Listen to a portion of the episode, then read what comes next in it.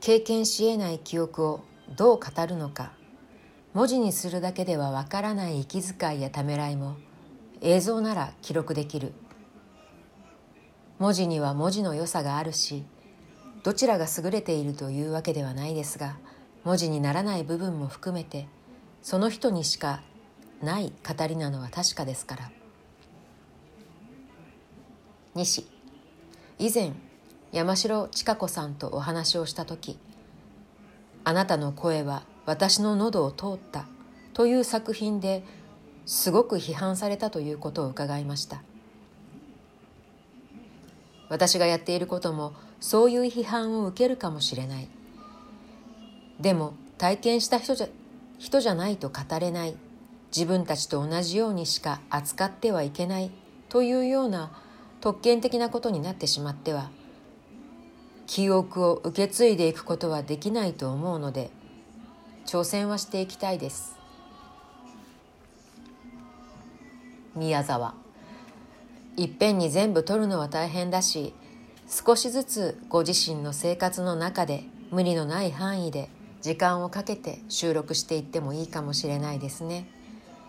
すぐに形にしないといけないなんてことはないしその中で流れる時間にも確実に意味がある。西。首里城が火事で燃えてしまった時。昔からあった本物の首里城が燃えたわけじゃないけどやっぱり悲しかったんです。最初にできたオリジナルとは違う。復元されたものであっても私たちは悲しいんだ。それは最初に城を作った人たちや何度も燃えてその度に復元していった人たちの思いを現代の首里城を通して私たちが受け取っていたからなんだと思います。沖縄戦を体験していない私たちが体験した人たちから聞いた話を世の中に伝えることにもそういう意味があるんじゃないかなと。今温めているシナリオがあっておばあさんから受け取った指輪を孫が受け継ぐというような話なんですがそこにその思いを乗せられるかなと思っています。宮沢。僕が島唄を発表した年に